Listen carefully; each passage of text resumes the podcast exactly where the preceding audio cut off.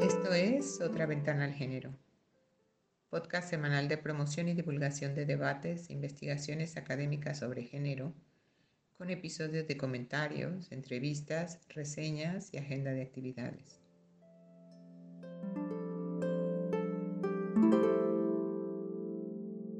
Hola, les doy la bienvenida a Otra Ventana al Género. En esta ocasión, a un episodio de nuestra sección Miradas relativa a reseñas de artículos de productos culturales. Este episodio fue preparado por la doctora Mariana Espeleta.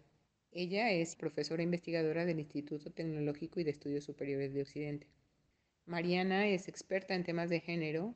y todo su conocimiento y todo su entusiasmo se suele reflejar en la manera en que se expresa en torno a este tema. Así que estoy segura que el trabajo que nos presenta en esta ocasión va a resultar de interés para quienes nos escuchan.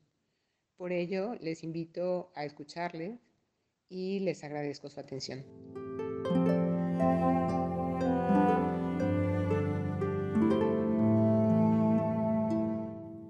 Hola, mi nombre es Mariana Espeleta Olivera. Soy académica de ITESO, la Universidad Jesuita de Guadalajara, y en esta ocasión voy a reseñar para ustedes los libros de Tsunami, un proyecto editorial coordinado por Gabriela Jauregui, quien es una autora y editora mexicana, y la editorial Sexto Piso, que tiene una división en México y otra en Barcelona. Actualmente, Tsunami cuenta con dos libros editados en México, de los que voy a hablar, y una edición española que aún no he tenido el gusto de leer. Desde su primer volumen, Tsunami tuvo una excelente recepción entre las lectoras tanto del mundo académico como no académico en toda Latinoamérica, lo que motivó la edición española, replicando un poco el concepto del original, pero adaptándolo a la realidad de la península ibérica, sin que por ello se pasara por alto la edición mexicana. Creo que parte de ese éxito en todos los mundos es el tono en primera persona y tan personal de los textos, pero sin descuidar un pensamiento teórico y reflexivo de primer nivel. Como la propia Gabriela Jauregui nos cuenta en la introducción del primer volumen de Tsunami, el nombre de esta colección de obras escritas por mujeres de diferentes generaciones y con diferentes marcas identitarias hace referencia a ese fenómeno oceanográfico de olas gigantes que arrasan con aquello que encuentran a su paso. Esta metáfora se relaciona con la manera en la que algunas autoras han clasificado diferentes momentos del movimiento feminista como olas, las famosas olas del feminismo.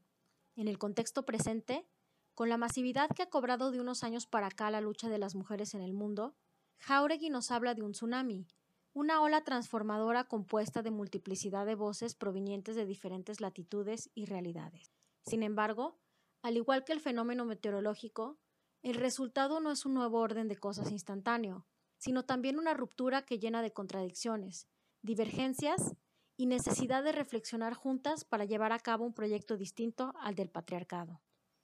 En 2018, el primer volumen de Tsunami vio la luz, con 13 piezas ensayísticas, poéticas y literarias,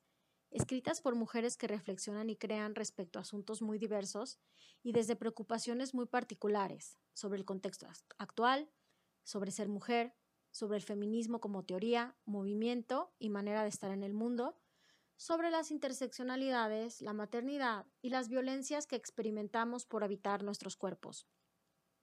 En este primer volumen participan Brenda Lozano, Cristina Rivera Garza, Daniela Rea, Diana Torres, Gabriela Jauregui, Jimena González, Margot Glantz, Sara Uribe, Verónica Gerber, Viviana Benchushan, Yasnaya Elena Gil y Yolanda Segura. Lo que más me gusta de este volumen es que tiene para todos los gustos, desde ensayos primorosamente académicos hasta narrativas profundamente íntimas de la vida personal y también poesía. El libro nos regala un caleidoscopio de reflexiones, emociones y estampas, cuyo hilo conductor se encuentra sobre todo en la cuestión de pensar y pensarse desde una posición de mujer que nunca es igual para ninguna, pero que tiene siempre una marca reconocible para las lectoras. Así, aquella que lee se identifica o desidentifica de las posiciones e ideas expresadas por las autoras, resonando particularmente con una u otra cuestión por razones igualmente personales y biográficas.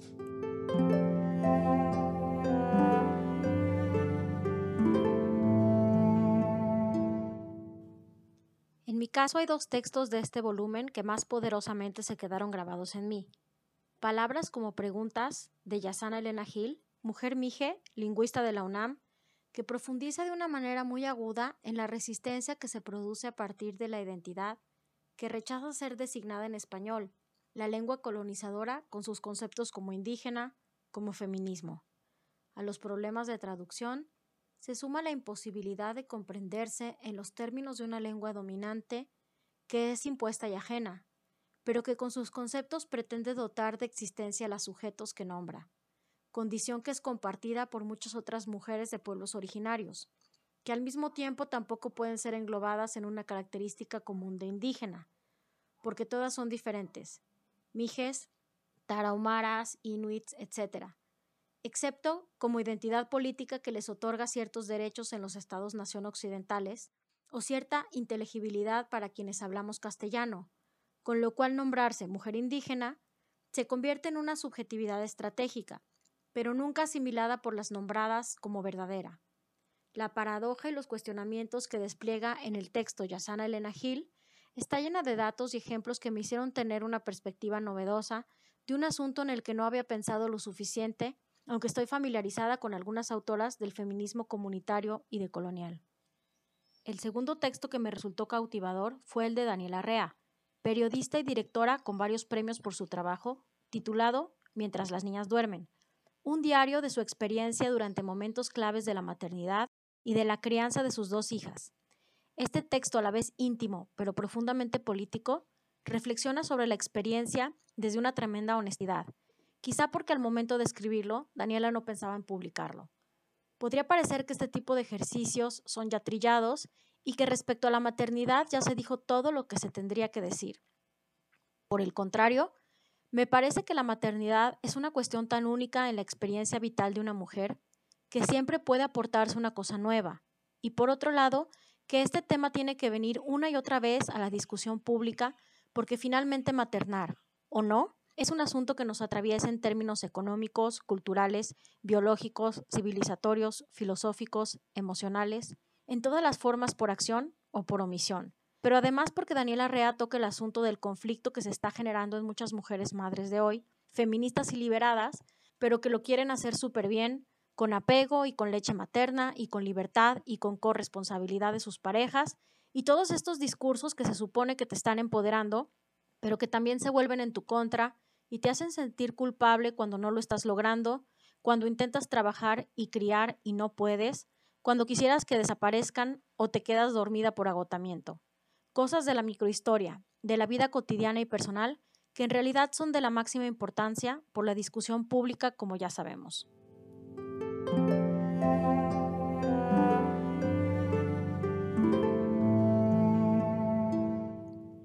Resto de los textos no tiene desperdicio. Cristina Rivera Garza toca varios asuntos distintos en el suyo, pero una parte que me llamó la atención es su crónica escrita desde la erudición académica, pero desplegada en tono ligero, en primera persona, de una experiencia en torno a esa guerra de poder a la cual algunas mujeres intelectuales se ven forzadas a entrar cuando algún colega se siente retado por la autoridad de su conocimiento o su opinión. Me hace pensar en esta forma de violencia poco teorizada que sucede cuando nos obligan a defendernos, defender nuestra posición para no ser aplastadas. ¿Por qué tenemos que rendir cuenta de nuestras opiniones y demostrar que tenemos la razón o al menos un punto de vista válido? ¿Debatir en público y ensarzarnos en disputas que no nos interesan? Otros textos del libro hablan de muchas formas de violencia, directa o indirecta, que sufrimos las mujeres cuando incursionamos en espacios que históricamente no nos corresponden o que sufrimos por el simple hecho de ser mujeres y nacer en este contexto patriarcal, pero que se viven en primera persona y que suscitan rebeldía feminista que cuestiona, que resiste y que transforma. Diana J. Torres, escritora y performer española, afincada en México y patrona del popular bar La Cañita, en la colonia Doctores de la Ciudad de México,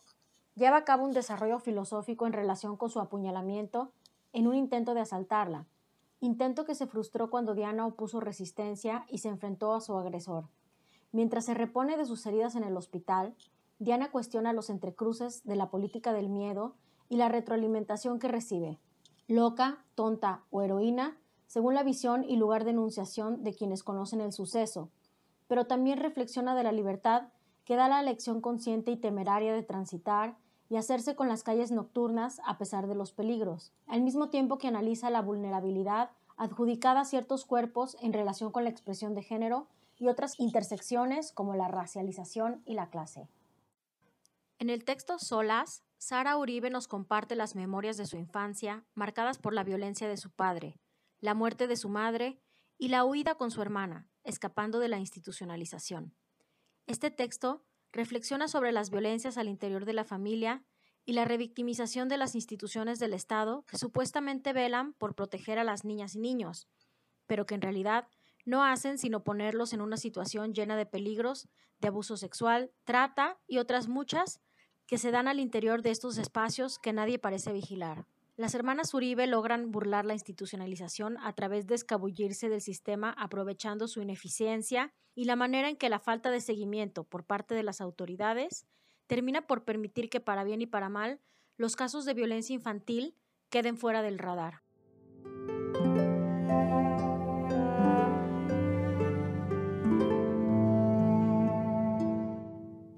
En el segundo volumen que vio la luz en 2020 participan Mariana Sagua, Lidia Cacho, Dalia de la Cerda, Diana del Ángel, Lía García, Valeria Luiselli, Fernanda Latani, Luna Marán, Silvia Marcos, Itzel Maya, Brenda Navarro y Yumko Gata. Al igual que en el primer tsunami, en este libro encontraremos poesía, crónica, ensayo. Todo se vale en este intento de aprovechar el momento histórico en el que las mujeres, lideradas por una generación de muy jóvenes activistas, ebullimos desde diferentes trincheras y nos reapropiamos de las calles. En la introducción, Jauregui reflexiona, ¿cómo respondemos a la violencia patriarcal que va acumulando cuerpos de niñas y mujeres asesinadas, desaparecidas y violentadas de todas las maneras, mientras que la exigencia de justicia se topa con autoridades insensibles e instituciones inadecuadas que no garantizan el acceso a una vida libre y segura. A partir de las olas de protesta reciente, donde se arroja brillantina y la rabia de miles de mujeres se expresa en la pinta de monumentos con consignas, Gabriela Jauregui repasa el escándalo que produce en quienes son incapaces de comprender la situación límite en la que nos encontramos, a la vez que un movimiento de restauradoras feministas, autoridad en la materia de monumentos, respalda las acciones de las compañeras realzando el papel histórico que juegan sus acciones. A partir de aquí, las autoras participantes retoman la vivencia de las protestas y las experiencias personales de devenir feministas, pero también de las experiencias colectivas y comunitarias, donde hay desde momentos de epifanía hasta procesos de resignificación de los mandatos de género y el cuestionamiento de los usos y costumbres a través de muchas vías, la violencia, el amor, la resistencia, la identidad, el cuerpo y el territorio, la memoria de las ancestras, abuelas y madres. También se ponen sobre la mesa los debates, disyuntivas y desacuerdos de un movimiento que no es monolítico y se recompone todo el tiempo. Muchas atienden a la pregunta ¿qué nos hace luchar? ¿Qué nos hace retorcer las tripas? ¿Qué nos mantiene vivas? ¿Qué nos interroga y transforma?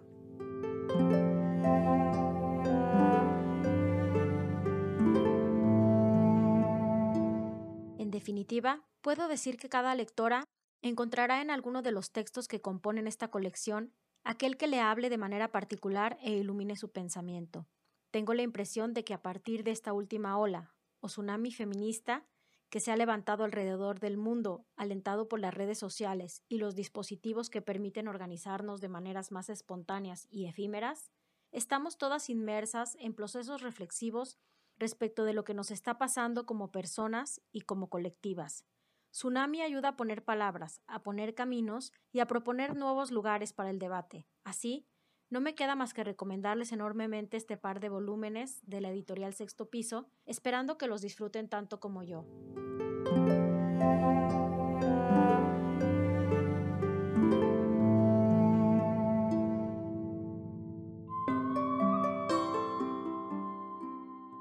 Muchas gracias por tu atención.